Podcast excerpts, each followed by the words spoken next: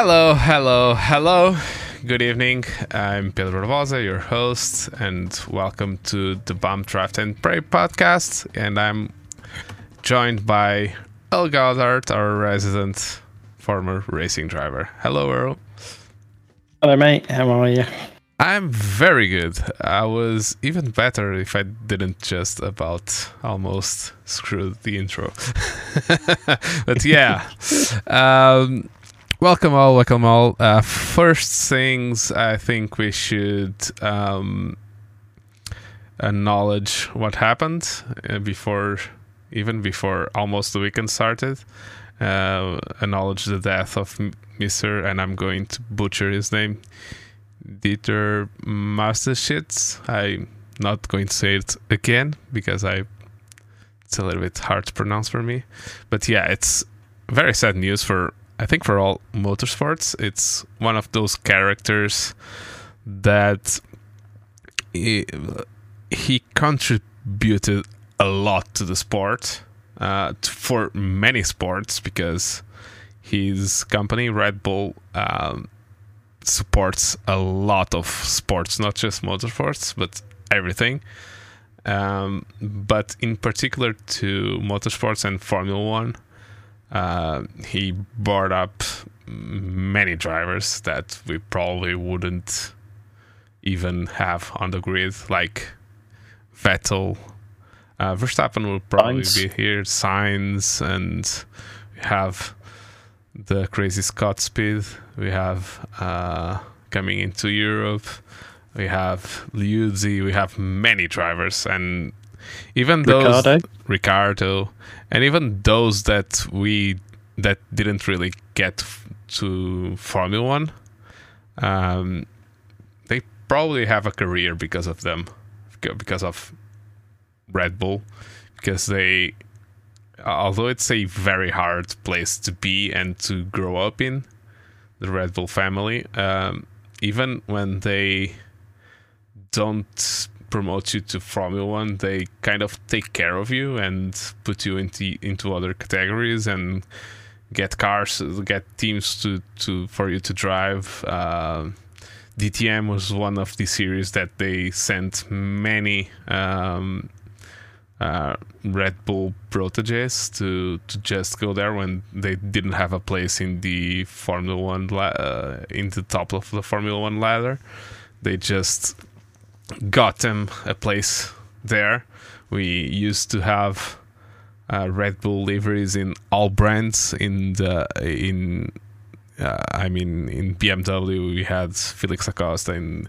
Um, we have two Portuguese drivers that are now very, very respected drivers. Uh, and Portugal, we are very small. We don't have money to support um, racing drivers. But we have two names that are very big in the sports car and in Formula E because of Red Bull. That's Felix da Costa and that's uh, Filipe Albuquerque. And both of them say that they have basically their careers to thank to the Red Bull family. Uh, so yeah, uh, it's very sad news. We've been having a few reports that he was not uh, in his full capacities. He was 78 years old, um, probably a little bit too young to to go away. It seemed to me that he had a very youthful way about him. He was a 78 year old headbanging to. Uh, I, I think it was um, the red. I don't know if you know this, but the Red Bull garage in honor of him, they all didn't dress uh, with uh, jeans and not the usual the, um, uniform that they they have yeah. because of him because he used to just wear jeans all the time and they rocked uh, the Rolling Stones very loud in the garage in honor of him because he was a massive Rolling Stones fan. So yeah, uh, we have to acknowledge his contribution to the sport, um, and I think everyone will miss his input on the uh, on the sport. Let's hope. Yeah, we need. To, I think there's there's not many brands that you can find on multiple teams, all in the same championships throughout. Probably the only car you'll never find it involved with is the old Mercedes, but the brand Red Bull is in everything cliff diving, sky racing, just you name it. And the more extreme, they were there. They were the ones pioneering it, weren't they? Sim racing. Or backing it. Sim racing. Very big in sim racing, even in, in esports in general.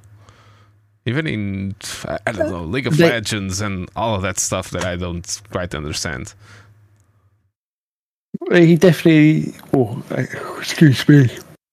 I say him, but his marketing team changed the way people market a brand. Full stop. The way Red Bull went about their business.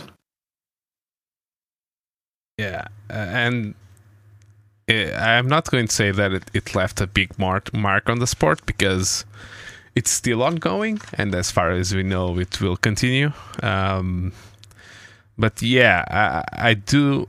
Uh, at least the reports that we have is that Red Bull's commitment to the Red Bull team um, is still as strong as it is because of him, because he was very passionate about Formula One. Um, so yeah, uh, I think. Yeah, I don't see them getting rid of it. To be fair. Yeah. it's, it's it's uh, Red Bull Formula One team is too much of a monster in its own right that they would be silly to get rid of it. Yeah, even without him on board. Um, yeah, but I. It's good business. Good, very good business. Let's be honest. So yeah, he has been inside Formula One even way before Red Bull Racing was even a thing.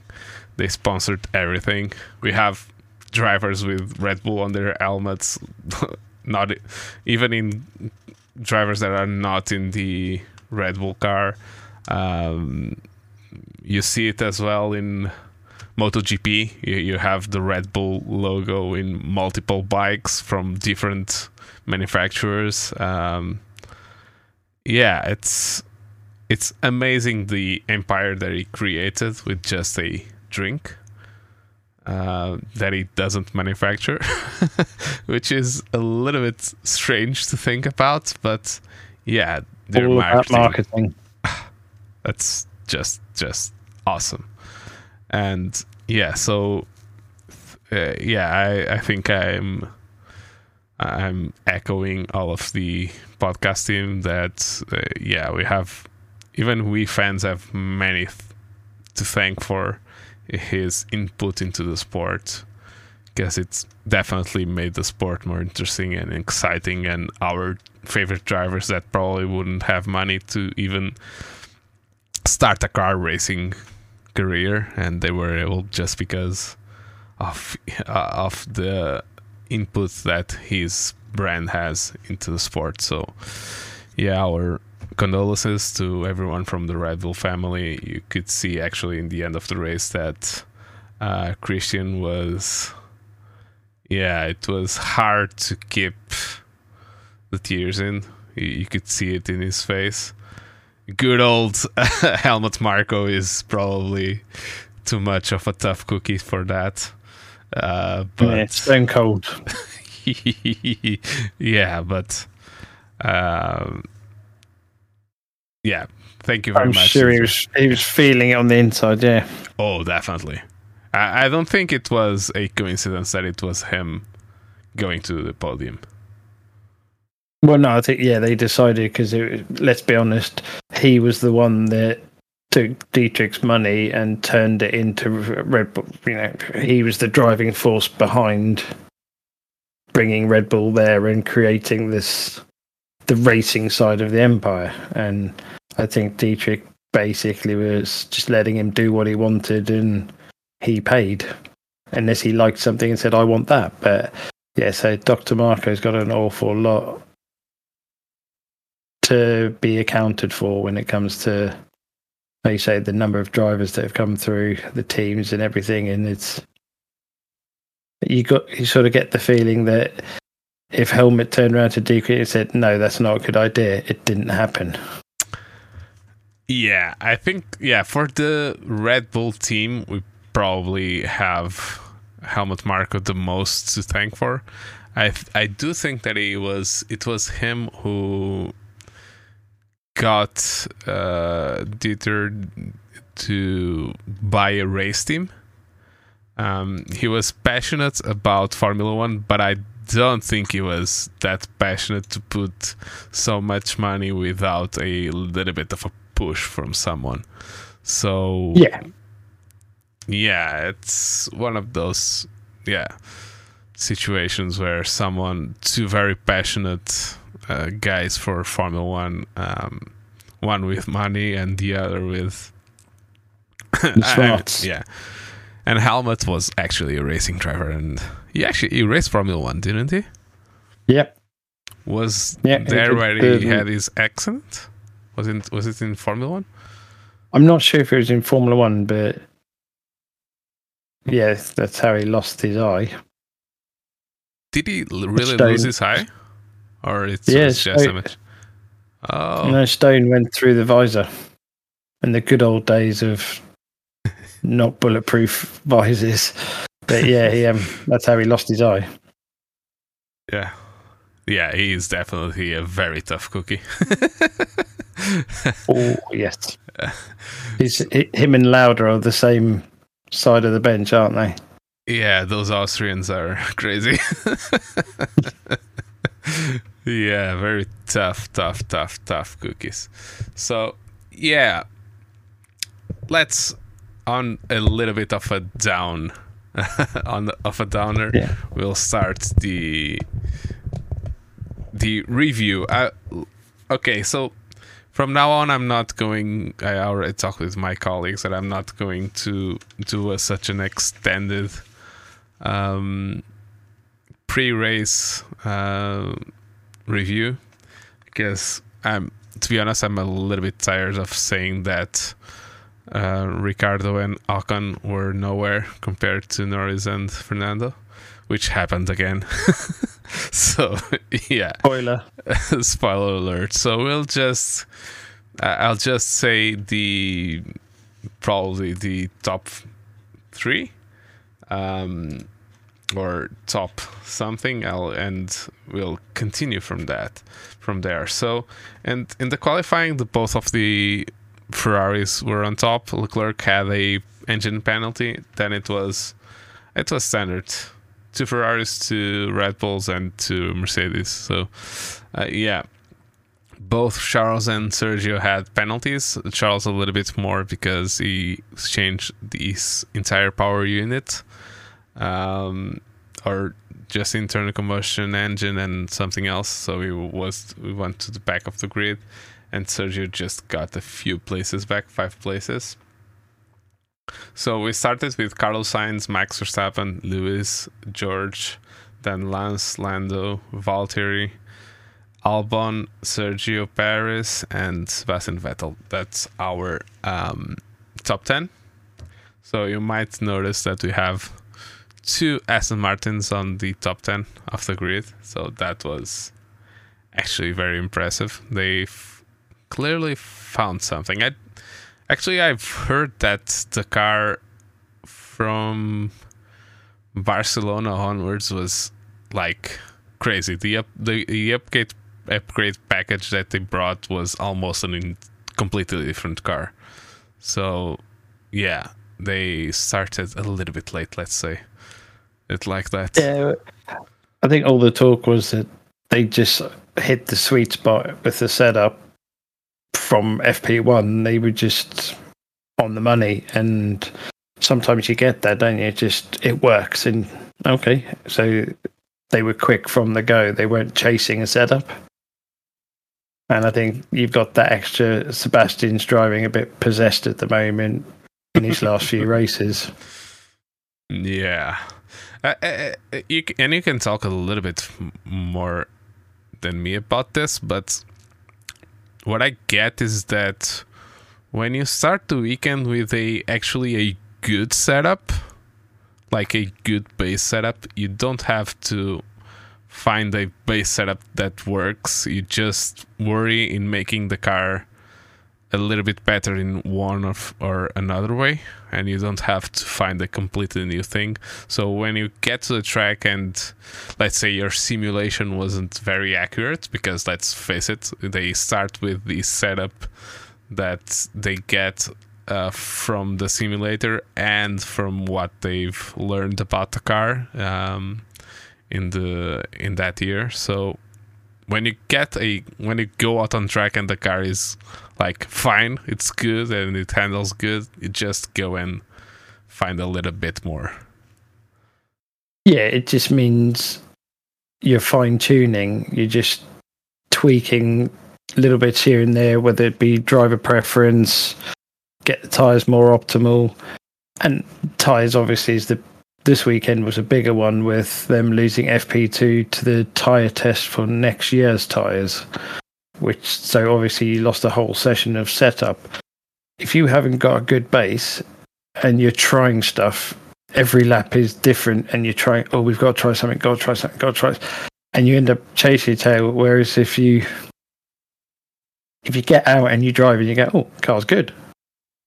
Oh, it's got a little bit of oversteer in turn five engineers love that because it's just little tweaks. Whereas if you're going, it's doing this in turn one, it's doing that in turn three, it's doing that, but turn seven's it, but turn, and it's like you almost have to go, well, start again. But because you've got all these computer simulations now of what it should be doing, and sometimes they trust the computer more than the driver. yeah. Uh, it just goes to show because Vettel was quick from I mean, Stroll was quick as well, and he's not normally.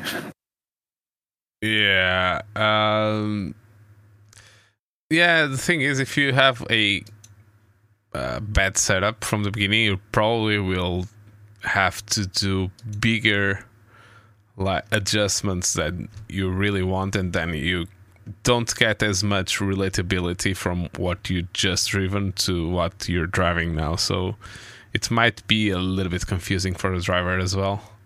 So you don't really know what what just happened. Let's say. Yeah, and it just shows how powerful it is having hitting the ground running. The fact that both of them were up there, it wasn't just Vettel with experience was driving better than Stroll or vice versa. It was, the car was just quick. Unlike you look at Williams, Albon was quick, Latifi not so.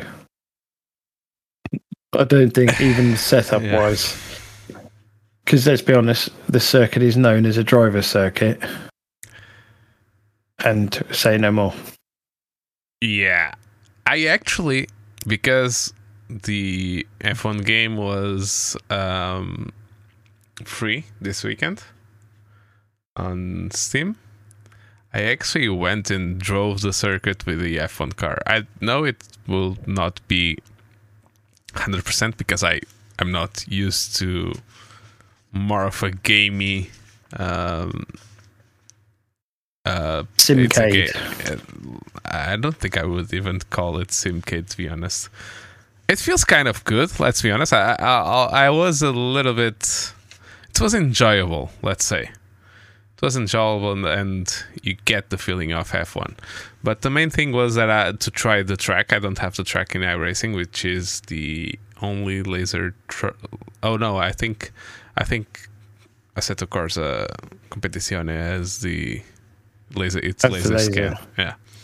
Uh, but yeah, I, I never tried a laser scan of that track, but yeah, it's not an like a, an easy track to get right like lap after lap because for example only T1 and we're going to talk T1 when we talk about the race start. But T1 is so wide and it, has so many different lines that you can't actually take into there that it's it's crazy just think about what they are doing in the race start. And while um, trying to overtake someone and actually Norris did a masterclass on that. Um, so yeah, you can. It's very wide and it's uphill. It's crazy. It's eleven percent of uh, a climb. Eleven percent is crazy. There's ovals Huge. with that with that amount of Yeah, of uh, of uh, of a climb. So there's actually a very good. They they do this every time because it's amazing the the climb to turn one. But if you see from the start of the straight. Uh, straight on, you actually it, it feels like it's a roller coaster going up. So it's it's just amazing, and then it's so wide, and yeah, yeah, it's amazing. Let's say. So definitely. It, it always has excitement every year, doesn't it? Every race there, there's be it sports cars, be it IndyCar, anything. They always have. It's en- it's entertaining. It always provides good racing, doesn't it? Yeah, and it's it's it was the stage of one of the most impressive things that I've ever seen on motorsports. I don't know if you saw this. It was quite a few years ago. Um, we had Marc Marquez crash running into the pit. La- uh, I, I mean, his his engine blew up in the main straight, and he didn't do a a good lap, and he jumped the pit wall and ran into a, the spare bike, jumped onto it, and did uh, a in uh, an installation lap and one fast lap and got pole position. It was just one of the most impressive things that I've ever seen in motorsports. Yeah, that boy is just. He's just another level. Hey, it's just. Yeah, it's Verstappen is the Max Marquez, the the Marc Marquez of Formula One. Let's No, say. I don't. No, Even- I don't think you, more? Can, you can't. You can't compare anyone in any sport to what he's doing. I mean, it's just so fast and just so fearless. The amount of times he's been broken, and he just gets back. He just gets back on it and lap record. Boom, done. There's a brilliant bit of footage where I think it's from Est- it's either Estoril or Jerez, the last race of the year. He might have been on a Moto 2 bike, but he made it look like a video game. He started from the back of the grid in the wet, and I think he was fifth by the end of the second lap. It was just, he was just on a different level. Just, yeah, he's phenomenal. was Valencia. I'm sure because Valencia, it has been the last race of the MotoGP for like 20 years. So that's the one then. Yeah, yeah, they, and that's where where they are going uh, in one month for the season finale. yeah, it was just, We should Just do a MotoGP podcast because Formula One has nothing to to offer apart from the racing right now, and actually, uh, MotoGP has a title fight in the last race, kind of. Not really, but yeah, kind of. not really, but yeah, there'll be people racing. Yeah, we do Yeah. MotoGP. We can do a little bit of MotoGP. Actually, there's no bump draft, or uh, it could be Well, with the wings that they have now. they, they definitely draft. They might not bump. oh, they bump, and Marc bumps a lot. That's why he's, he has been out, out of the question for a long time. It's almost three years now. Fuck. Yeah, but those guys are crazy. The only guys that are crazy, crazier than than those guys are the ones that you have there in your country. Street bike, street racing, and the Isle of Man stuff. Those are Uh, those are yeah. not crazy. Road Those are bikes. just insane. They are just insane. Yeah, it, it takes fearless to a whole new level. Watching like the Northern Ireland road races, that just Yeah. and you guys have Um, kart races there as well, like that. Isle Man. Yeah, they do. With think hail Isle Man they have one. and uh, Yeah. hail bells and all Two that fifty stuff. shifter karts. Oh man, I saw I saw a race the other day.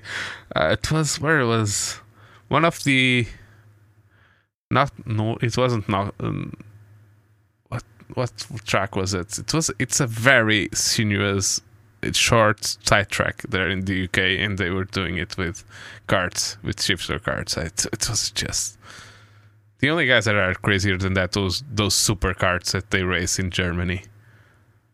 Those ones with Yeah, we used wing. to- oh, You have that as well. Yeah, Oh. we, we used to have the 250 supercarts in the 90s, sort friend of mine used to race them, and they were there as a support race to one of our races at Donington, and they were doing the same speed as the Formula One cars around the corner. oh man! and he was like, "Right, you need to come have a go in it." And I was like, "Yeah, I'd love to have a go in it." And I was watching their race, and on the first lap, there was an incident. Three cards came together, and all three of them, all they do is they just break their knees because the way they're lying in the cart, no seatbelt, so you get flicked out, and it just basically snaps your legs. So literally, and I was like, "Yep, never driving one. Nope." no, thank you. I mean, they're they're crazy. They're great, but I like my knees. yeah, yeah, yeah. Uh, almost like Daniel just uh, our bid for Daniel to go to IndyCar just went nowhere because he just said "over scare me," so no, thank you. So yeah, it's yeah, almost on the same level he'll do what Grosjean did, and he'll go there and say, "I'll race the street courses, but not the not the speed race." And then they'll he'll do one, and he'll go, uh, uh, "Turning left is awesome," and he'll be hooked. Let's not let's go to the F1 race. Let's not start you on turn turning left. Uh, so Which yeah.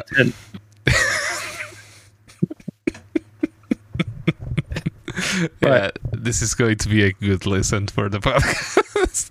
okay, uh, okay. Let's let let's continue. Let's not diverge to to ovals, or we'll never get out of it. So we started the race, and the only cars not racing the mediums were um, the two Haas and the two Alpines.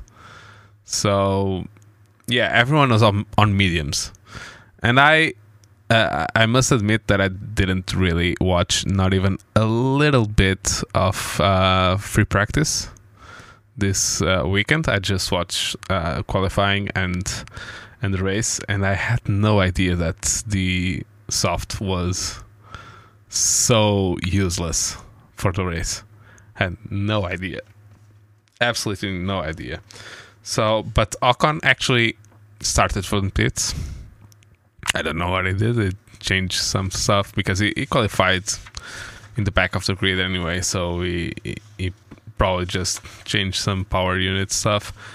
Uh, and the only reason that Valtteri didn't do that because he had problems in his uh, MGU-K, I think it, it, was because he put a unit that was used, so he had he had used it before. Yeah so they can like change them and uh, to whatever without penalty. Yeah, yeah, without a penalty.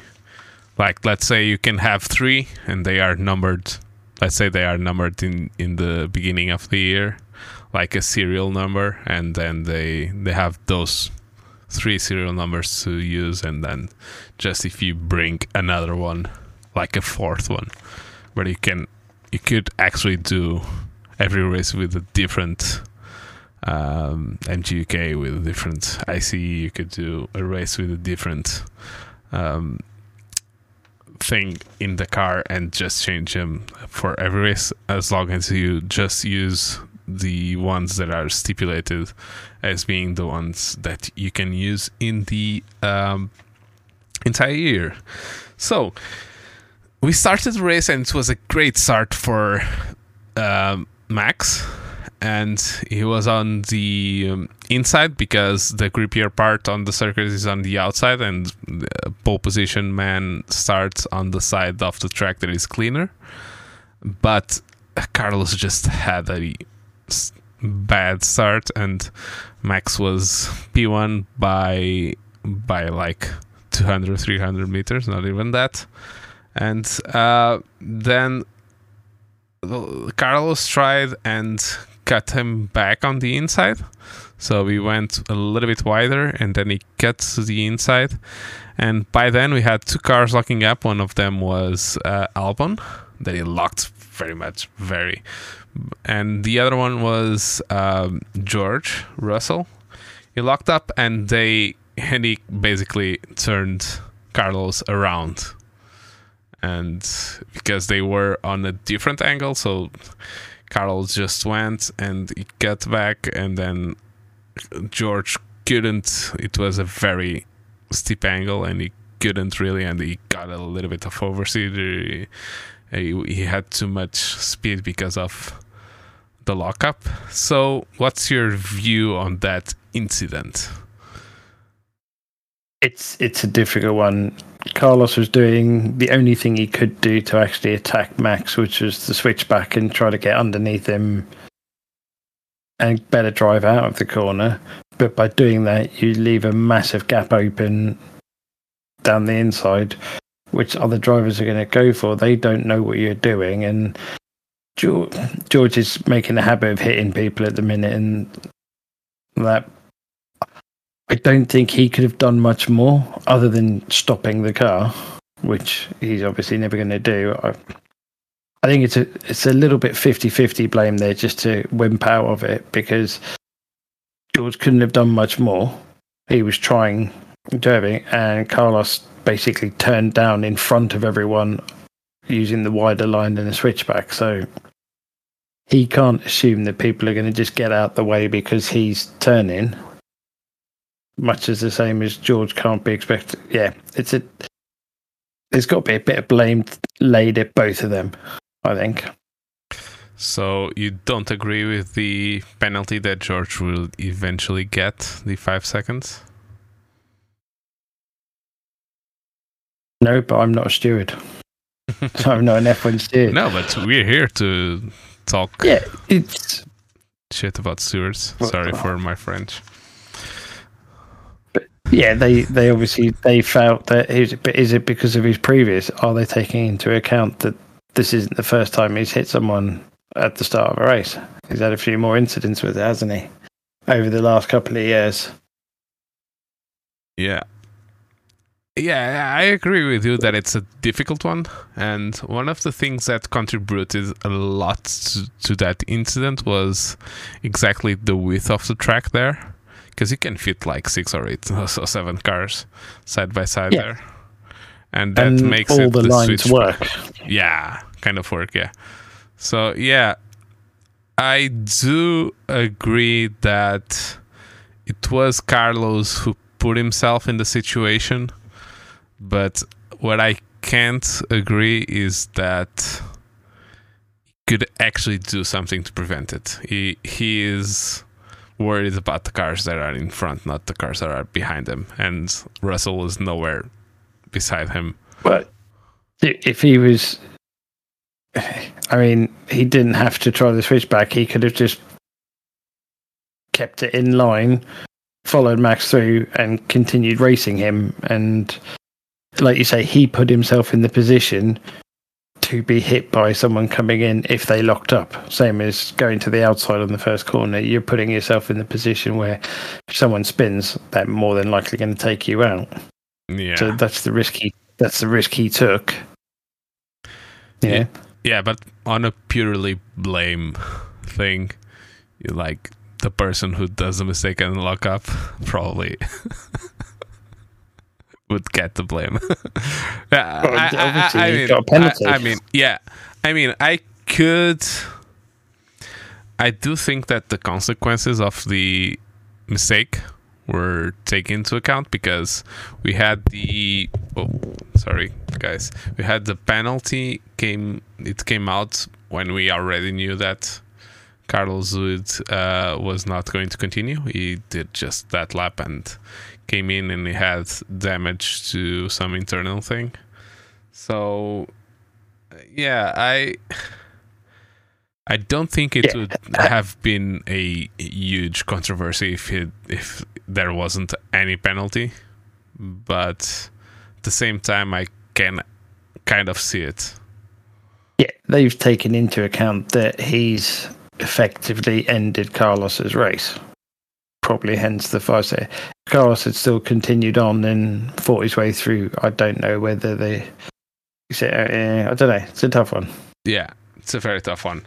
And yes, we're here to talk, like I said in French, talk shit about stewards, but we acknowledge the difficulty of their job. It's not easy. Definitely not easy.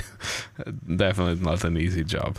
So, yeah, that was basically. And some drivers had a very good start. The both of the Astons had a great start. Stroll was P3 in the first lap, and Vettel P5. Yeah. So they have very good starts and kind of good pace when it all came like calmed down a little bit. They kind of have yeah, good pace. Yeah, they were running well. Uh, yeah, they I bet they were quite happy with that. Yeah, very very happy. I, and I was happy to see them there because it was. It's always good to see another team kind of there and racing with them. Um, so they were looking for a um, a maybe a the best of the rest um, prize that doesn't really exist, but yeah, that's it. Uh, and Perez was P6 behind Vettel and Leclerc. Had already got to P6, P9 when when it all came down to lap two. Um, and now it was the basically the talk of the, um, the the race basically because they had huge um, the wind was crazy especially on T1 was the place where they showed it the most. It was 21 25 kph of wind in and the wind was changing directions. It was one yeah. one way one lap and one way the other. How do you because i in the sim i don't really have a feel for that. You don't really actually feel it all that much. But in real life how is it to how does it feel to to have a high downforce car and that relies on air to to to get grip and then have changing winds essentially what you end up happening is say you're heading into T1, you've got your brake point. If you've got a headwind, you can brake later because you're getting even more downforce. So you you've got your brake marker, you know where you're braking, and you get there the next lap, and the wind's changed and it's behind you. All of a sudden, you've got a lot less downforce than you had the lap before, and your normal brake marker is it won't work. You you'll overshoot the corner. You're going to outbrake yourself. Get and then you get into and that's just purely just thinking a straight headwind or tailwind. And then you get to crosswinds, and you can completely lose your aero the way it, what you think you have one lap will be different the next lap, and that when you've got the likes of Max go in, just you know, I'm struggling to drive with it. It's just you don't get that consistency. Like in this, like you say, in the sim, you've got the consistency where you know you can break there every lap and it's not going to change. Or you can take the corner like this every lap. But when the aero cars and especially, like you say, high downforce reliant cars, it does make a huge difference. And just not knowing.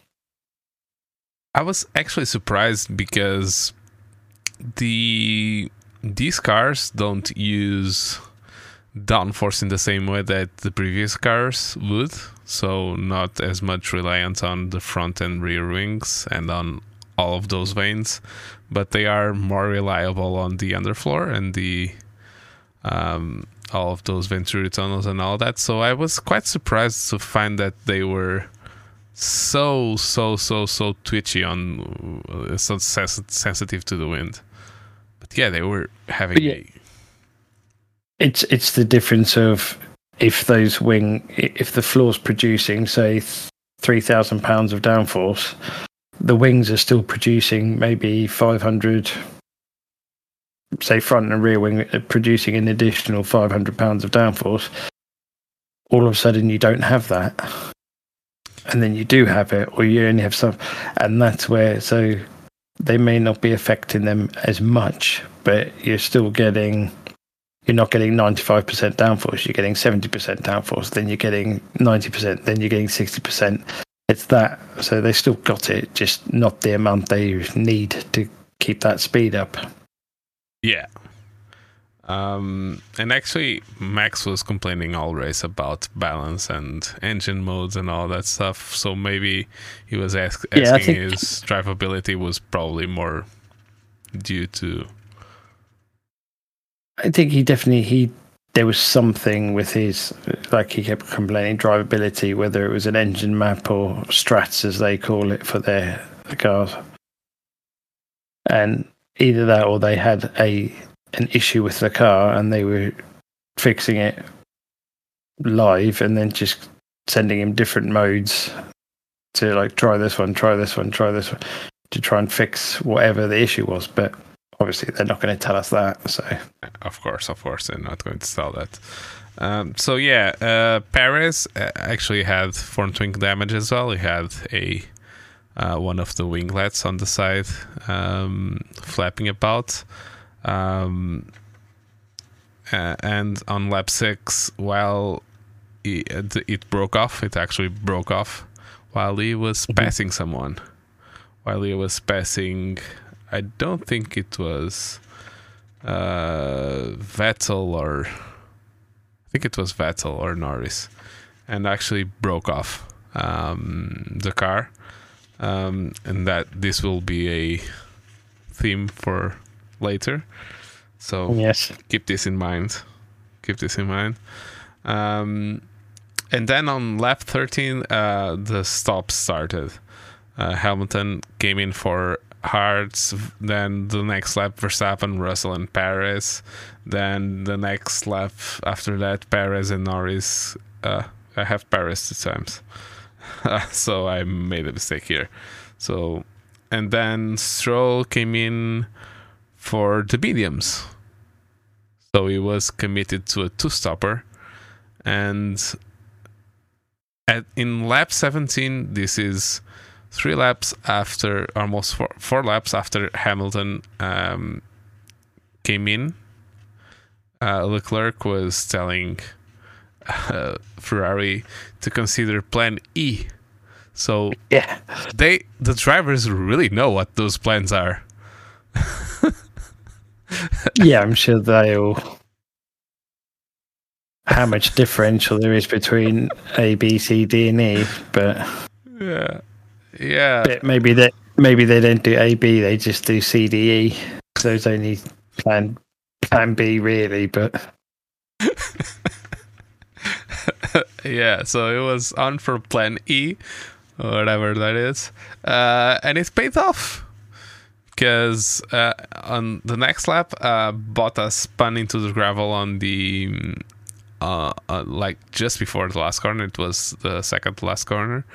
Um, actually, it was what we were talking about the wind. I think he got out of shape because of the wind, and but he doesn't really blame the wind. He says it was his mistake. The wind did not help, but yeah, he lost the back end yeah, I lost the back end a little bit, and then we had safety car because it was stuck in the gravel in a really tricky spot, and um, so then Leclerc came in and gained massively because he came out in fourth place. Uh, so he was previously in P9, and when he P9 when everyone started to pit, and then he got into P- 4 um, he got into the hards, and Vettel came in as well into the mediums, and Alonso came in for the mediums as well because and basically the both Haas and um, both Alpines came in for the mediums. Um, and we had a restart. So the restart was kind of standard. We didn't have any major passes, nothing like that. But then when we yeah. came into the um, back straight, which is huge, huge back straight, Alonso and Stroll were battling, and they touched. Uh, yeah. Stroll's car just disintegrated. and Alonso flew 50 or 100 meters in the air with just doing a Marc Marquez style wheelie, crashed into the barrier, and continued. so, yeah, about not about that, but about the incident itself. What's your view on it? Earl moved when he shouldn't have basically as simple as yeah. that. Alonso Alonso had obviously a run on him and did as Alonso does, he kept the slipstream as long as possible to get maximum effect and pulled out. Stroll saw him pull out, and you see it on the onboard camera, and he jinks left just as a a natural reaction to try and defend. He jinks, but at those sort of speeds and at that close range, Alonso obviously hit his rear tire and then got catapulted into the air. But I think it's 100% Stroll's fault. The fact that he's still claiming it's not his fault, I don't know how. Yeah, he the, thinks it's. the only caveat that I put there is I agree. I'm not saying it's not Stroll's fault. Um, I have two caveats put there. Yes, the the move that Alonso did was very late as well, so he was right at the last minute. So not at the same level as Sainz, but it was one of those. If you know, if you do that, and you, you have to have hundred percent confidence that the guy in front is not going to try and um, stop you from going there. Um, and the other thing is, I think because you can actually see that just before they touch, Alonso actually tries and get the car to the right.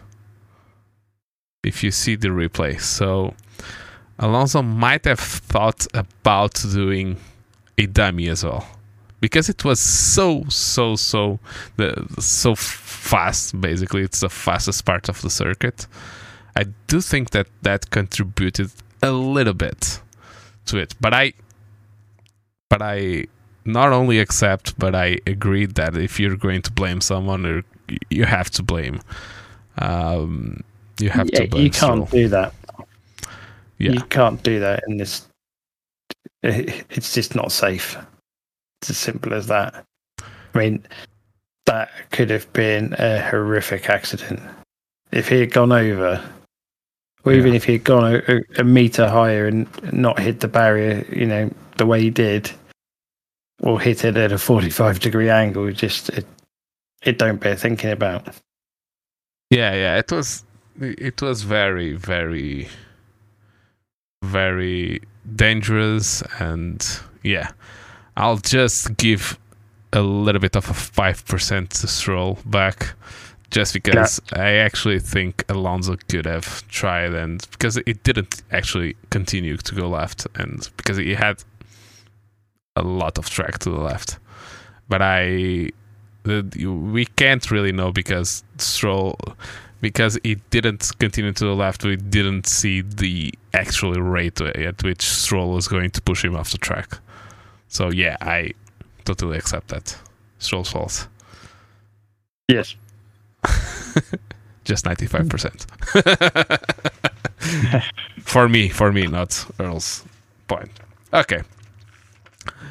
Um, so yeah, we had another safety car, and my rent was not here. I told you before the we started that I had a rent, Mm-hmm. and it was not because of Stroll and Alonso. It was actually because of how drivers um, acted when the crash uh, happened. And I'm sorry to say, but it's going to be two French drivers that I'm going to rant about. Because there was there were two French drivers, and there are two French drivers on the grid, Mr. Pierre Gasly and Mr. Ocon, that I feel didn't really they didn't crash, but as much as we talked about safety uh, from Japan to here, and all that was said and done in the public eye, I don't think it was.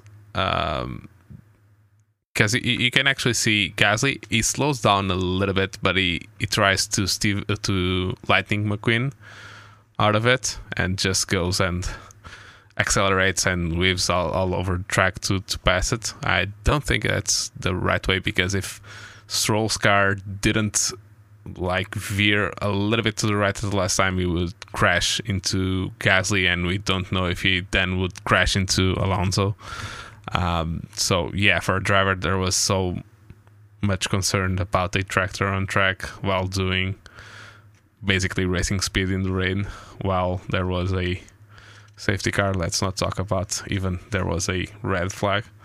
Um, and then I know that it's uh, almost the instinct to try and gain a f- there, but yeah, it was. Uh, I actually I twitched a little bit about Gasly, and then I watched the onboard from uh, Norris car, and he actually slowed down a lot. And he was not in the thick of it like uh, Gasly was. He was very respectful about there being two cars crashing. And there comes Ocon full racing speed on the grass, passing Norris. So, yeah, I what I don't feel good is we had a race director following um, following the rules last weekend, and he was crucified and fired from the gig. Not that he really wanted the gig. Uh, we know, and someone that took part in the Japan uh, race review, he came here to give him his view on the incident. Um, and we know from him that Eduardo Freitas didn't really want the F1 gig because it's too much of a media circle for him. Um, and he's like more of a understated person and follows everything mm-hmm. by the book and all that stuff. I actually don't know. Maybe you were he was directing some races for you because it was he started doing international stuff right about when you were actually doing some American Le Mans and some thing. Uh, know the Saleen race. What what was that in Spa? Was it the FIA GT thing? Uh, Saleen. The Saleen no, was so, in yeah. Miami. Oh, it was Miami. Which what? That was um the SR the Lola. So oh Lola the precursor. Okay. I don't think he was there. He might have been for some of the European Le Mans or American Le Mans, but yeah, those those days there wasn't as much communication as there is with the drivers now. It was more with the teams, and then the team related to the drivers. Yeah.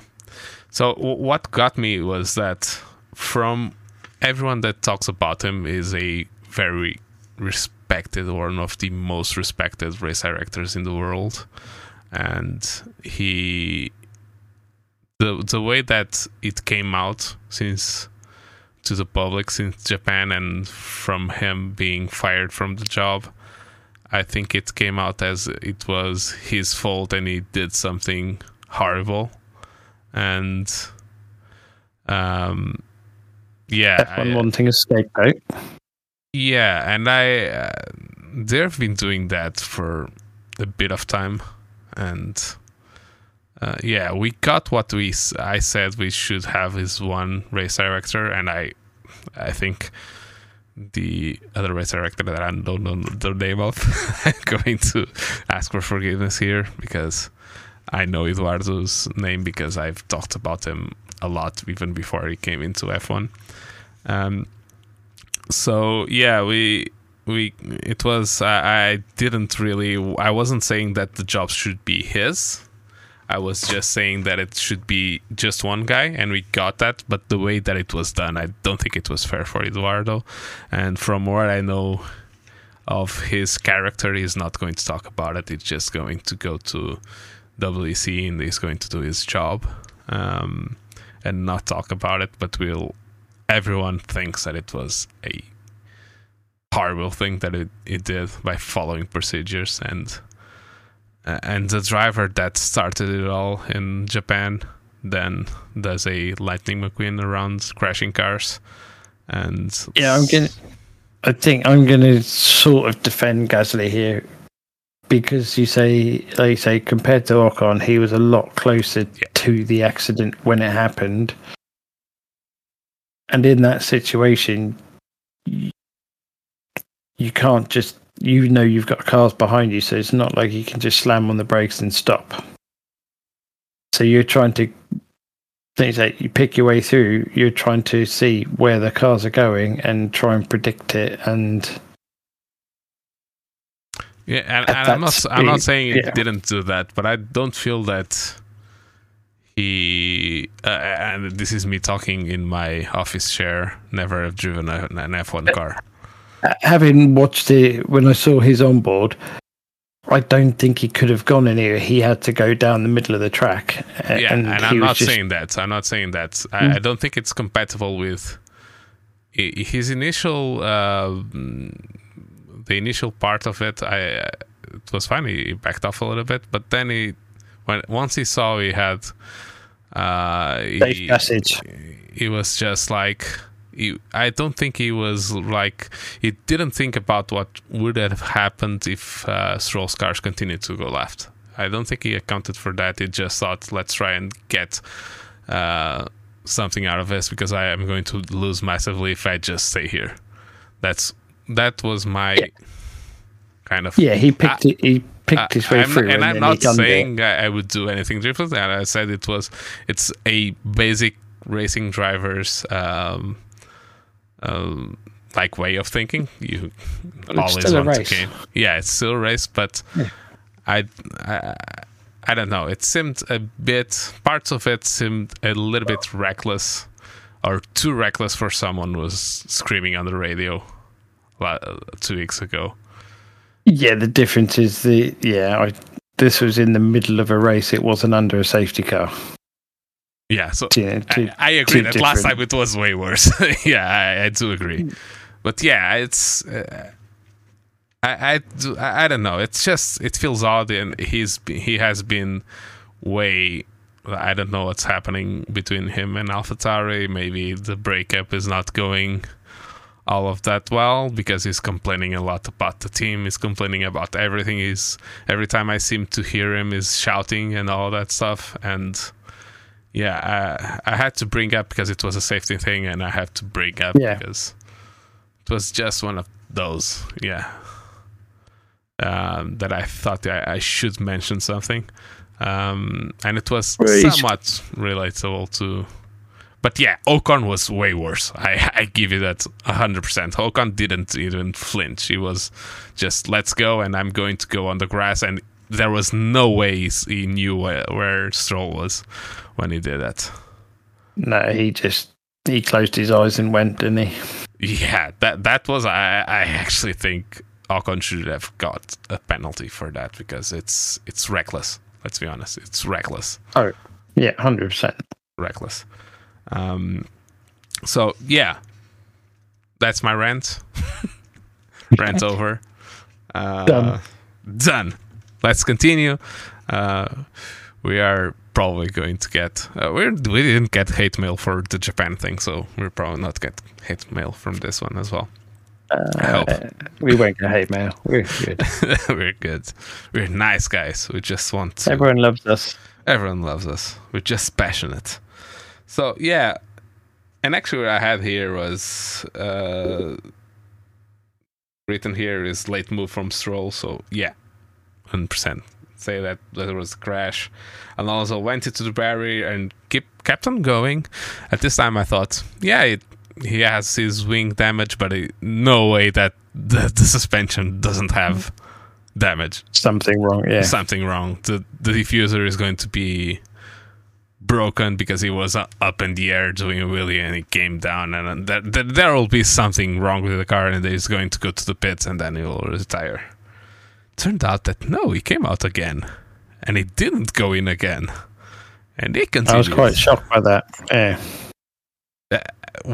bec- there's one thing carbon fiber normally unless it's the chassis um carbon fiber it's like styrofoam in the middle just for weight most of cars have that in like in the wings and stuff like in the middle it's not completely hollow but to save weight if you need a little bit of width to do something they probably i I saw um, Romain Grosjean uh, showed a uh, a bit of a wing that he got uh, from his old when he was racing F3, and he got styrofoam in the middle of it just because of lightness.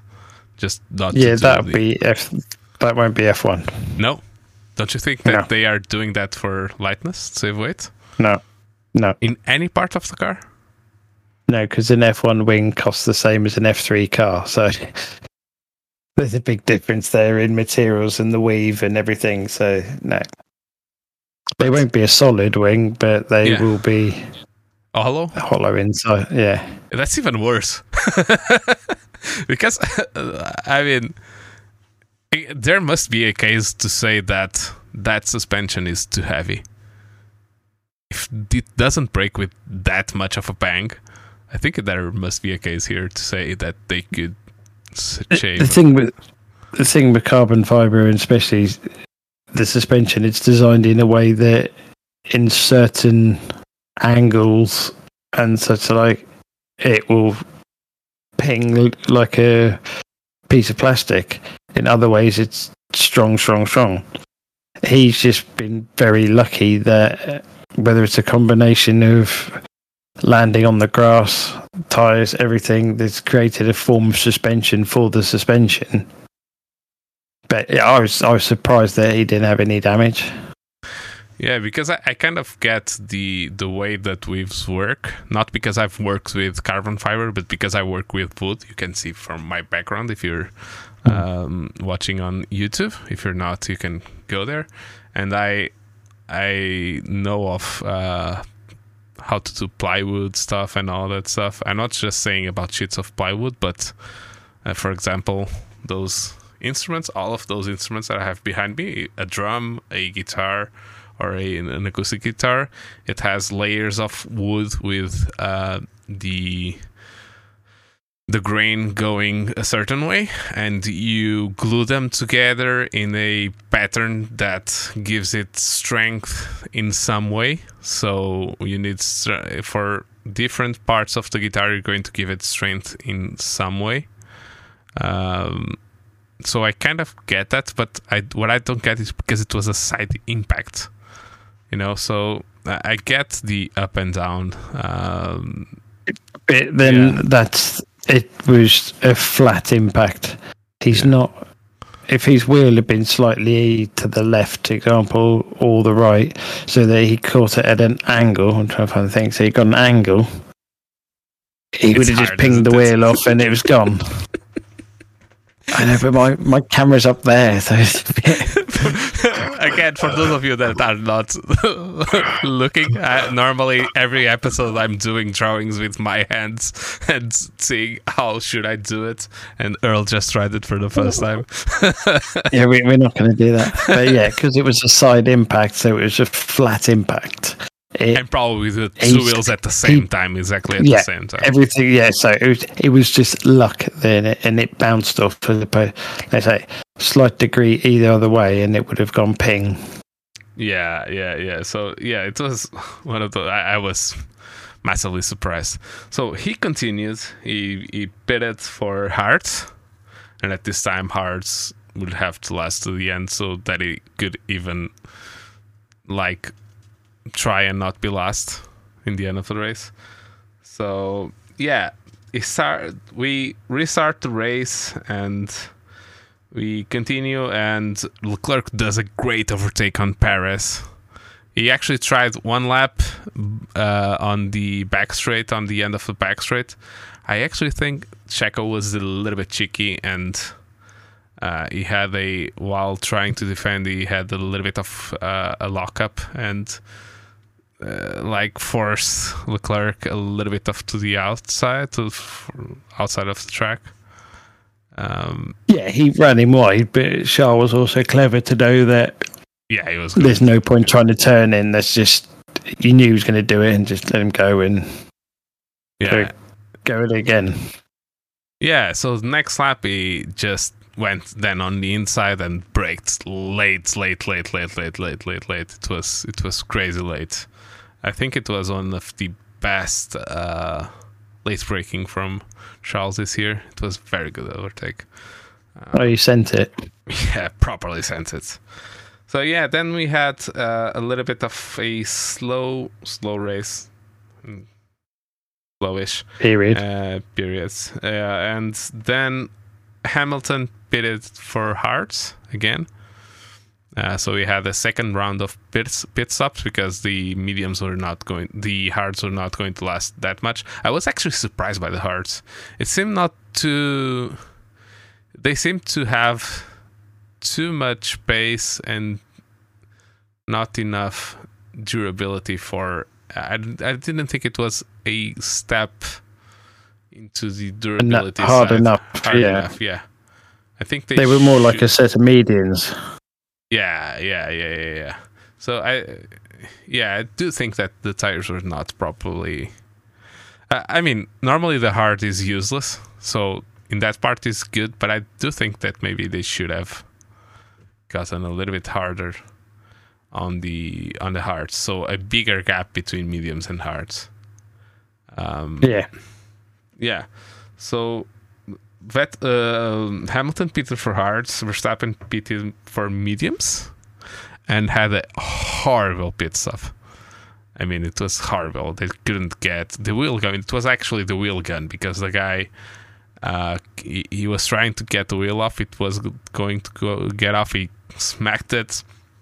He was able to get it off, but then it was not able to get the other one on, and had to go pick up another wheel gun, and then he was able to get it on. Uh, just Yeah, it just it's one of those things. Mechanical components fail, and it doesn't matter how much. I mean, the guns are all stripped and repaired and rebuilt for every race, but something goes wrong. Yeah. Just it happens, but that's why they've got the spare one there, and yeah, it's unfortunate, but it also gave us made for good racing. Yeah, Because it, I mean, my first one was like, now we got a race. Let's see what Max has got. yeah.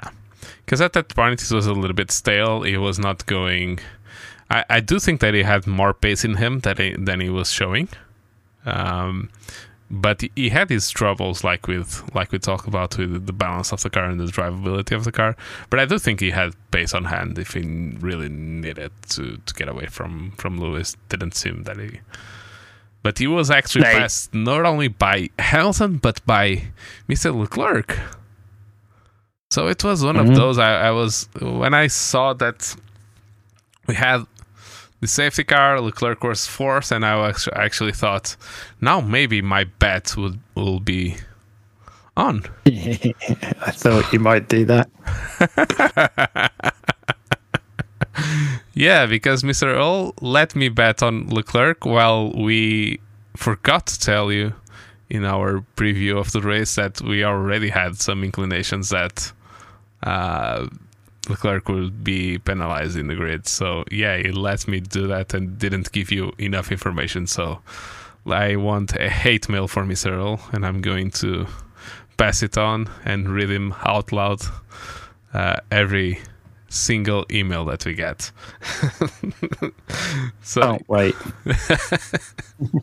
so yeah, we had a race now because yeah, Max wants to win. I know he's got the championship in the bag already, and it, there was with signs out there was no way Ferrari is going to be able to to get enough points to keep the championship going because Ferrari had to get 18 more points than Red Bull for the race to continue to the next race to Mexico City.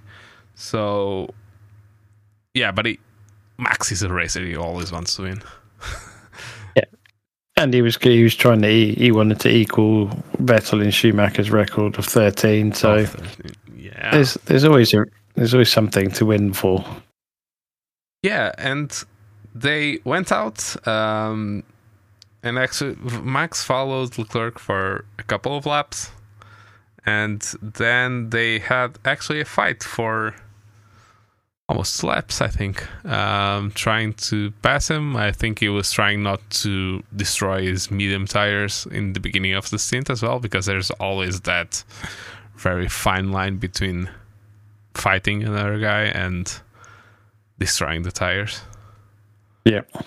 Um, but he was actually able to pass uh, Leclerc um, uh, in lap uh, 39. Uh, and while that was going, we actually had a for the first time an Aston Martin in the lead. Mr. Vettel didn't pit for a long time. He waited because he was out of phase with the other guys because he pitted so late. He actually pitted in the same lap as Leclerc, but Leclerc chose to come in when Max did. Vettel just continued going. He was going, he was having a very nice race.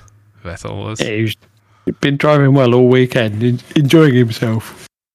Yeah, and he actually led for two laps, and um, and pitted, and yeah, it was even worse than Verstappen. I'm not going to lie. it was a horrible pit stop. They, the front jack man didn't put the jack in the correct angle, and when he tried to get the jack up, the car just tipped to the left, and uh, the car bottomed out, and yeah, it was horrible. Yeah, it was. Um, well, like you say, horrible. Jackman, well, it was obviously his mistake not getting in the right position, and then had to bring the second jack in, and yeah, it's just it was just hard for because there was a solid podium in the cards there for Vettel with the way he was driving and that, which is and on his um, swan song season, it would have been lovely. Yeah, he's been driving very well fights with everyone until the end of the race, and it was going very well for him. He was driving. And, and to be fair, Aston could use the points. Yeah, and Aston could use the points with both cars. It would be even better. Yeah. But yeah, uh, Stroll was already out. So then we had kind of a race to get Lewis um, Max was trying to get Lewis because it was five seconds from Lewis, and he was catching. It was one of those. It was he gained time two laps, and then he did a recharge lap and do the same time as Lewis, and then win another second, and then not win anything or lose even losing one tenth. Uh, and it was basically this almost until the end of the race. But while this is happening, uh, my boy, Mr. Lando, was giving keeping us entertained, just not looking at numbers, because he he pitted for um, the hards and he was in P11, and in three laps he passed three cars into T1. And so that's what we were, we were talking about the different lines into T1 because he actually passed the the first two overtakes were on the inside and the last one was on the outside. Yeah, brave one that was. Man, that was like really trusting that the guy inside was not going to just turn on him. And he actually then passed um, Alonso as well because Alonso was in the points. yeah, Alonso is yeah. the broken car, understated, waiting for everyone to pit, and he was just keeping his tires alive. And he was P7, if I'm not mistaken. He when, was, yeah. When Norris passed him. So, yeah, it was one of those Alonso things. When he's on, he's, he's on many times, and when he's on, he's really on. Yeah, he's he's a wily old fox, as they say. Yeah, very old and very well. very everything that you just said. I'm not going to try and pronounce it because my Portuguese tongue will get into a knot. so yeah, then Max is um, trying to catch Lewis, trying to catch Lewis, trying to catch Lewis, and then five laps uh, six laps until, uh, until the end of the race, he actually catches Hamilton. He kind of um, gets within a second and just kind of stays there for one lap, and then on the on the back straight, after losing a little bit of time on sector one, he lost uh, even a little bit more than I think he was going to lose, and then he like the straight line speed for the Red was just mega Ridiculous. ridiculous. And he, al- they almost got into a into a little bit of a tough spot because when Lewis was not expecting him, and then he just launched it on the inside, and Lewis jerked left because he he saw him there, and then he went right again. He just caught himself almost doing something silly, but yeah. Yeah. Uh, and then I don't know if you noticed, but on the next right-hander, um, Verstappen just drifted all the way through those Yeah. that corner just to keep Hamilton behind. it was crazy. His car Yeah. control is crazy. But it was also nice to see some actual racing between them because, to be fair, after last year, we've not seen really anything. No. Between them two, particularly. yeah. What was not nice was what follows because I don't really enjoy what they were doing after that. And just complaining about going off track. I get that you want to gain an It's- edge every single thing, but uh, uh, uh, two things you you, you can't keep at least broadcasting that is a little bit annoying. I don't know if you think that, but I, I found it a little bit annoying every 10 seconds having a Hamilton saying that he's going wide. Yeah, but the thing is, it's it's the drama, it's the drive to survive aspect of F1 now. But I, I particularly like that they knew straight away get yeah, um, Max's like engineer going. Yeah, um, just make sure you stay in. You know, watch your track limits. Uh, what I enjoyed even more was Hamilton saying we got a message. Uh, Hamilton saying was saying that he he gone he's gone wide again, and then the message appeared in the top black and white flag for Hamilton because he was going off track as well. so of course he was going. They were all Yeah, they- doing that. it's marginal gains. Yeah, yeah, That's all it is. That's all it is. And the difference is marginal games that cost millions of dollars at the end between one position. So yeah. I can see why they do it. Is it the spirit of the sport? No. Should they be allowed to? I think no, because that's akin to in football going up and telling the ref what to do. Yeah. So I don't think they should be allowed to. But the problem is that F1 will broadcast it because it creates drama and it creates reaction because we're talking about it.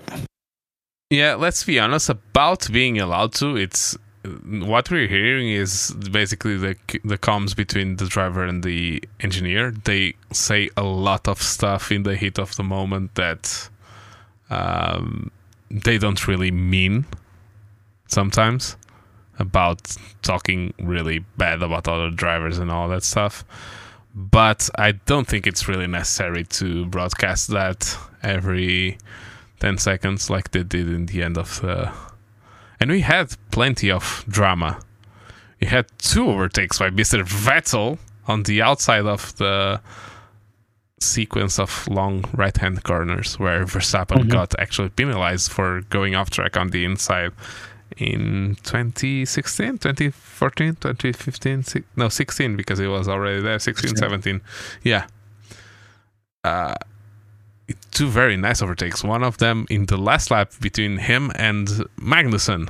It was mega, like Yeah. big cojones stuff. Um, so yeah, he was a man on a mission, definitely, and he seems to be enjoying his F1 very much right now. So yeah, It's- yeah, go on. No, it's- just a difference. Obviously, no pressure.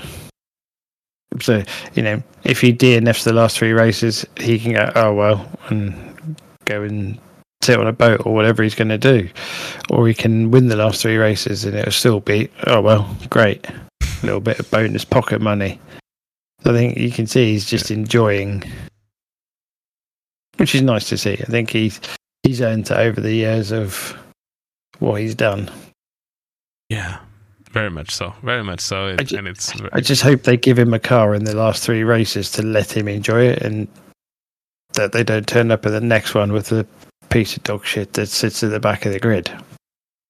Yeah, I, I think uh, I'm going to say that probably that's not going to happen because Aston is one of those teams that started really, really badly, but it seems to kind of, with both drivers, kind of having more and more competitive. They scored more in the last like three or four races than the rest of the season.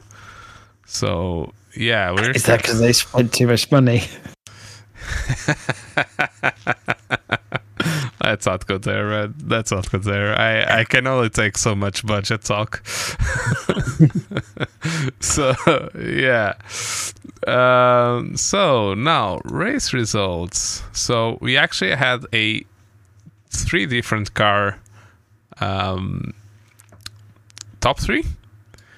We had uh, Mr. Max Verstappen winning the race uh, where they needed to win the championship. So Red Bull is right now world champion, so they got both titles in the same year. It was a nine-year gap. It was 2013, the last time they did, they won the championship. Then Lewis Hamilton in second place, Charles Leclerc from uh, in third, Sergio Perez, George Russell, Lando Norris. Then it would be um, Fernando Alonso, but he got a penalty, and we'll talk about that. Then Sebastian Vettel in seventh place behind Lando Norris. Then Kevin Magnussen, Yuki, Yuki Tsunoda, and Esteban Ocon in P10, getting that last point because his teammate was penalized after the race.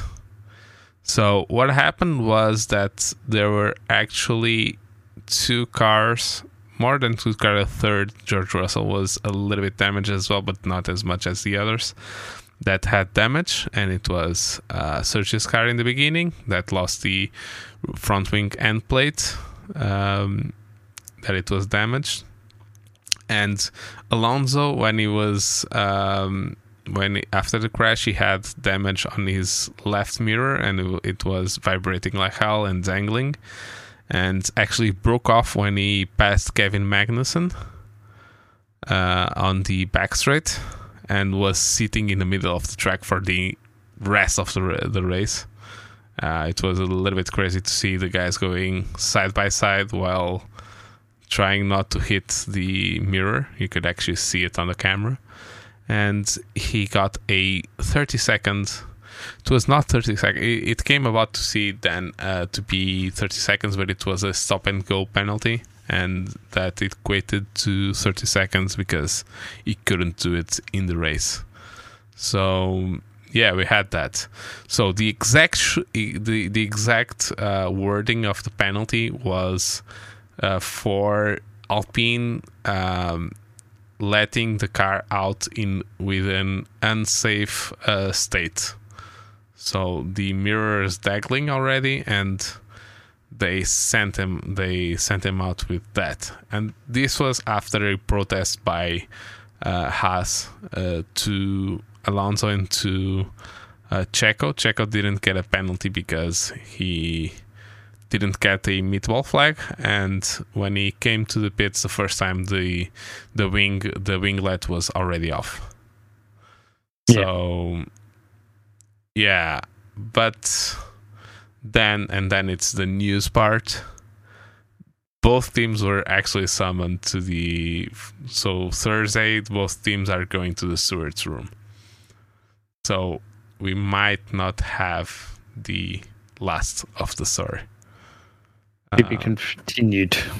To be continued. I'm not sure. Can they retract a penalty?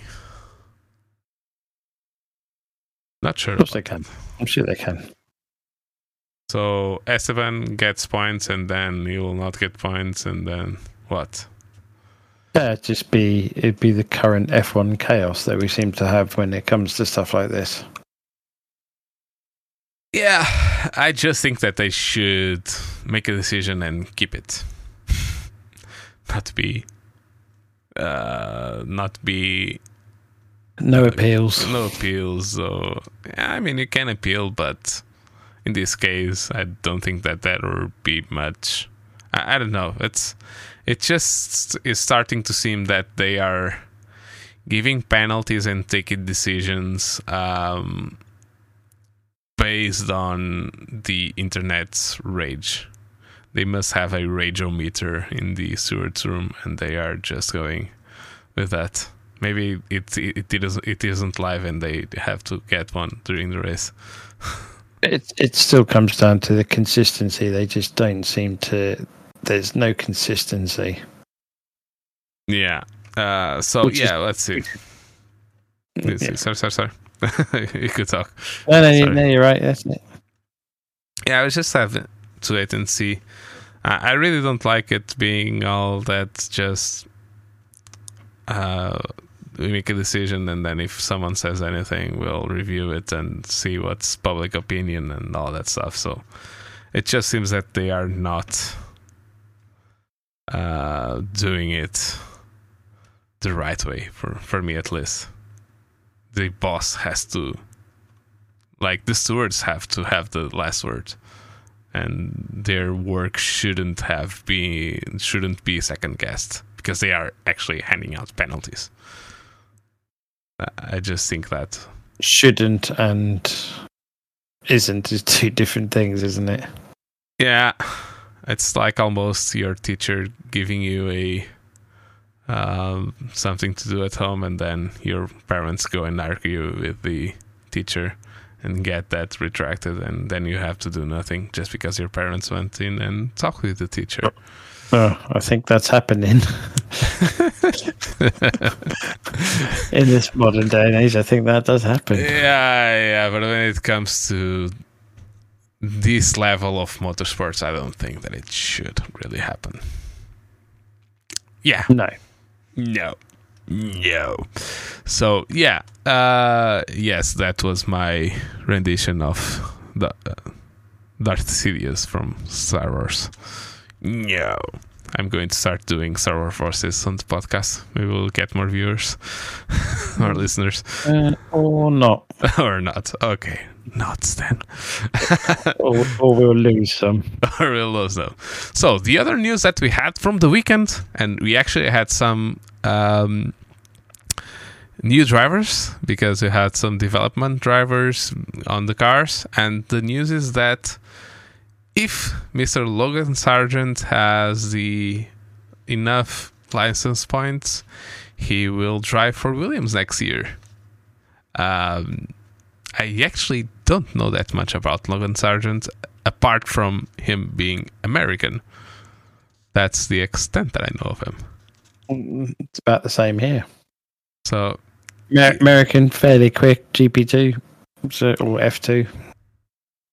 Yeah. Yeah, he's I'm assuming he's got must have funds, which is why he's going to Williams because there's a good crop of drivers out there who they could put in the car, but they obviously they've lost Latifi's money, so they need someone else's money. Yeah, yeah. I, I'm just disappointed that the Latifi seat is going to another. If it's true that it's just a paid thing, I just think it's sad.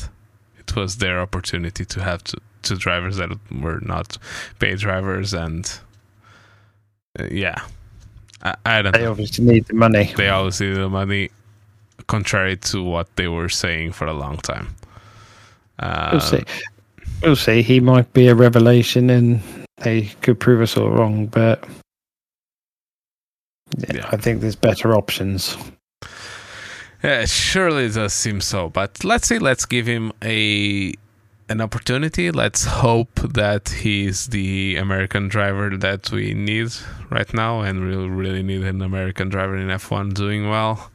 Um, let's hope he's better than Latifi. That's what I'm about to say. Um, so yeah, that's my opinion on it. Not really an opinion because I don't really know the guy, and I, I think that says a lot uh, about it. Because if we don't, if we only hear uh, US Capital talking about him and not his results saying anything to us, it's it kind of uh, gives us a picture of what to expect. But I don't know. Let's see. Maybe he's the Fabio Quartararo of Formula One. That he didn't Mm. really won anything before getting to MotoGP, and now it's he is a Judging same his um, Q, um, FP1 thing, he was okay, but he was still a couple of seconds off um, Albon. Albon. So oh Latifi is too. So that means he's a god. But then it's a difficult track in an F1 car, and all of the development drivers were. Um, Shwartzman in the Ferrari was quite impressive because he had a bit of issues with the seat or something in the car, so he lost a bit of time and basically banged a lap in right at the very end. But still, they were still all of them were like silly off the pace of the top drivers, but he was the best of them. Yeah, yeah, yeah. So yeah, And then the funny one was because Giovinazzi binned it on like lap three and damaged the gearbox. And we have to assume the only reason he was in that car was as a bit of a show off to end auditioning for a drive. Mm, that was not a very good audition. When they're moaning about Mick having Shunson causing crash damage to crash the car on the lap three. Yeah, So I watched it. I watched it and I was like, "What are you doing?" Just don't crash a car while you're driving FP1. Your opportunity. You're better No, just being slow. yeah, you just you get through and you do the program. You go through the program. You don't. They're not worried about you setting pole position times. They don't care. They are not.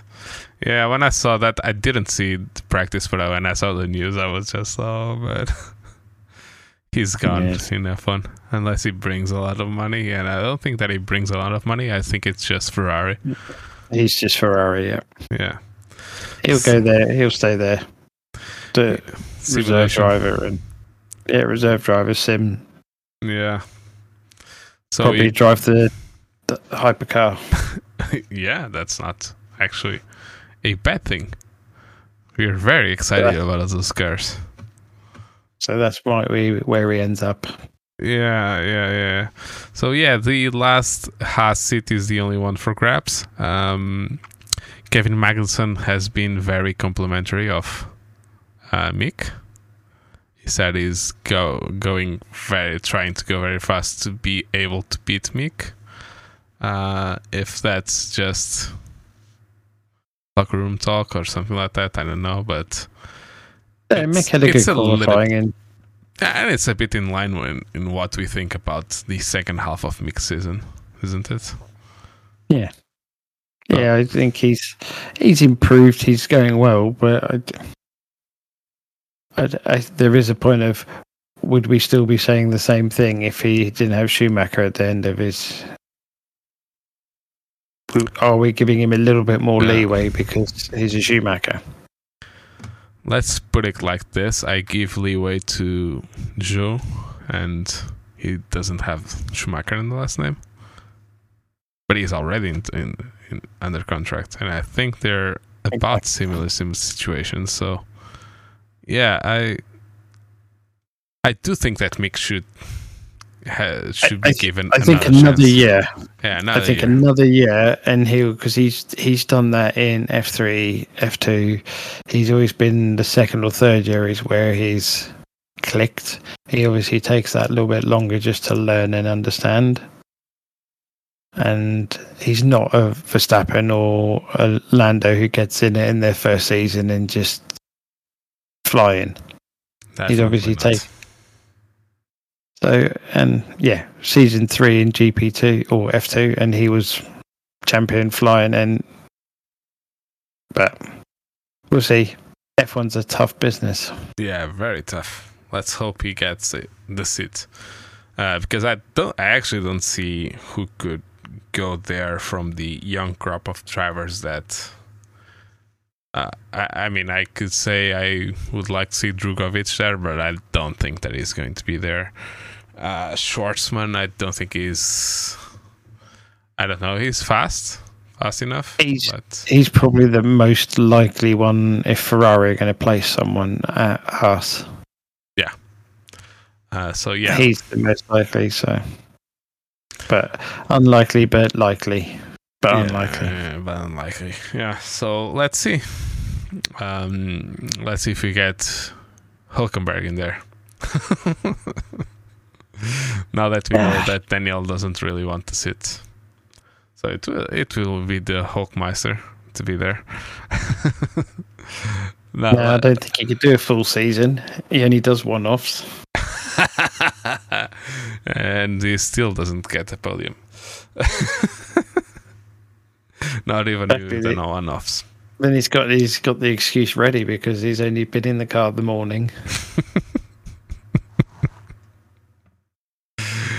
Yeah. So yeah, that's that was it from us. I think. Uh, I don't know if you have anything else to talk about, but we talked about race, some new stuff. No, I think no, I think we covered it all. I think the main ones, obviously, with Dietrich and the Red Bull news, was probably not overshadowed, just a bit poignant. Yeah. Good race. Yeah. You know, COTA seems to bring him out, and Yeah, and budget talk has been postponed between the FIA and Red Bull because of um, his death. So, and I really don't like the comments online just talking, saying that it's them giving them a uh, a pass on the because the death of uh, someone. So we shouldn't really we shouldn't joke about that, even joke about that. Um, so no, it's, it's it's justifiable. it's the right thing. It's the right thing to do, and start talking about it next week. It's fine. Yeah. You know, it's, people need time to grieve. Yeah, all is um the championships are all done, so and there's basically nothing to gain on uh, pressing a issue that they can do that next week. So yeah, the FIA is going to do something because Toto won't let them do nothing. Exactly. Yeah. Something will happen. yeah, something will we happen. just, we just wait for it and then we can talk about it then a bit more. Yep. So yeah, that was it from us from the US GP. Just as ju- I just on a parting note, we don't need Shaquille O'Neal and that monstrous car every American race. Please, next year don't bring it out three times. Those seats look very disgusting. Yeah. But they love Shaq. It's America. Gotta be bigger. Gotta be better. Yeah, but we get the same memes every year when he comes around with the small trophy in his hands and big trophy in everyone else's hands. Uh, it's the same joke all over again.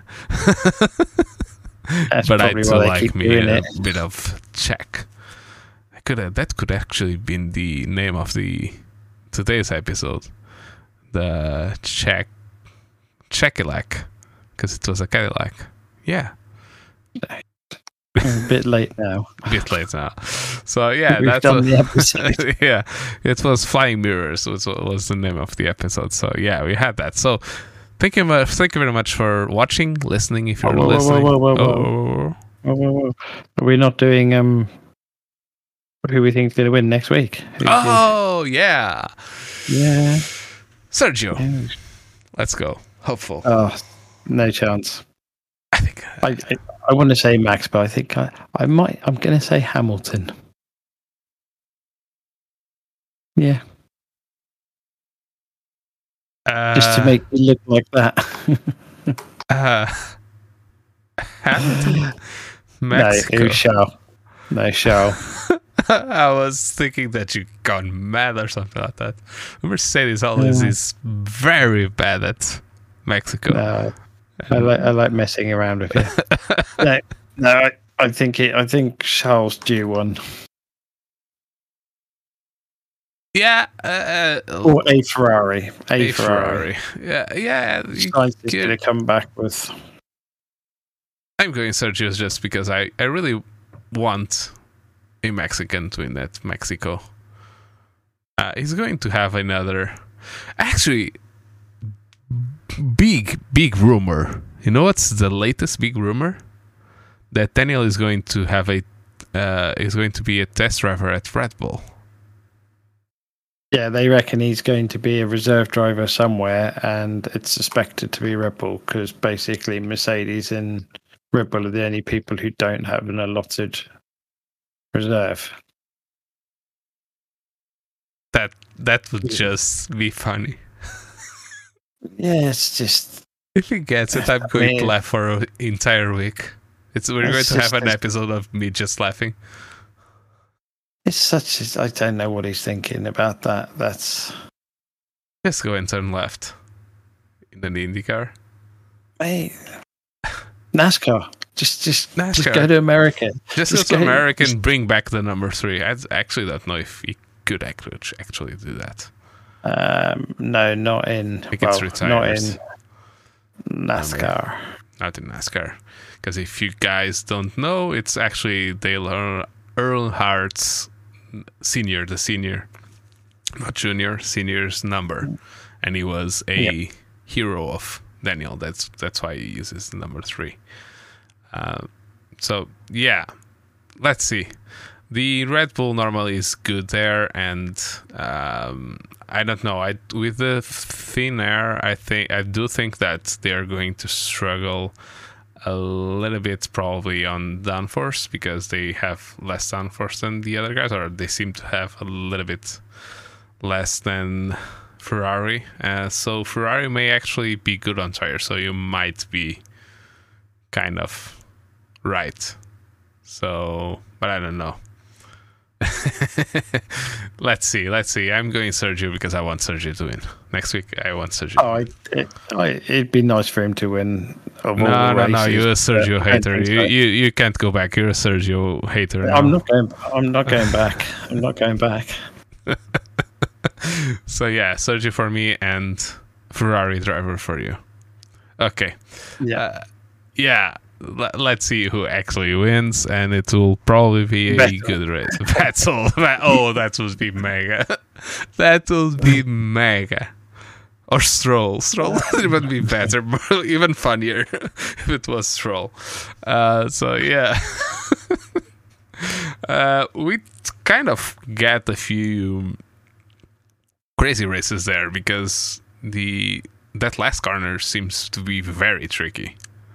Yeah. Uh, I mean, this section, the stadium section, it looks good on camera, but for racing it's actually garbage because it slows down the car too much, the cars too much, and ru- actually ruins the front straight that it's very big, but it's so hard to follow. Let's say with these new cars, but it's so hard to follow on that last corner out of the They should corner. be. They should be able to follow a lot better now with the ground effects. So So yeah, let's see if it's better. Actually, yeah. So it it might be an interesting race, but it's not really eventful. Uh, we had some very nice scraps between Red Bulls and Ferraris in the past, so let's hope we get there. We get that this time as well. So yeah. Uh, thank you for watching or listening. Uh, follow us at Bump Draft Pray, the podcast you can find any social media.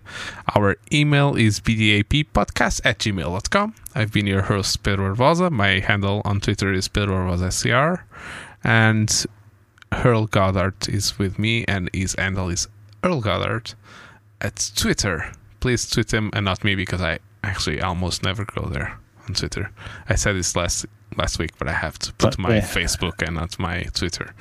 Um, so yeah, thank you very much for watching, listening. Please like and subscribe and give us five stars reviews on Apple Podcasts uh, and all that stuff. So thank you for following us and watching us. I and see you next week. See ya. cheers, guys. Bye.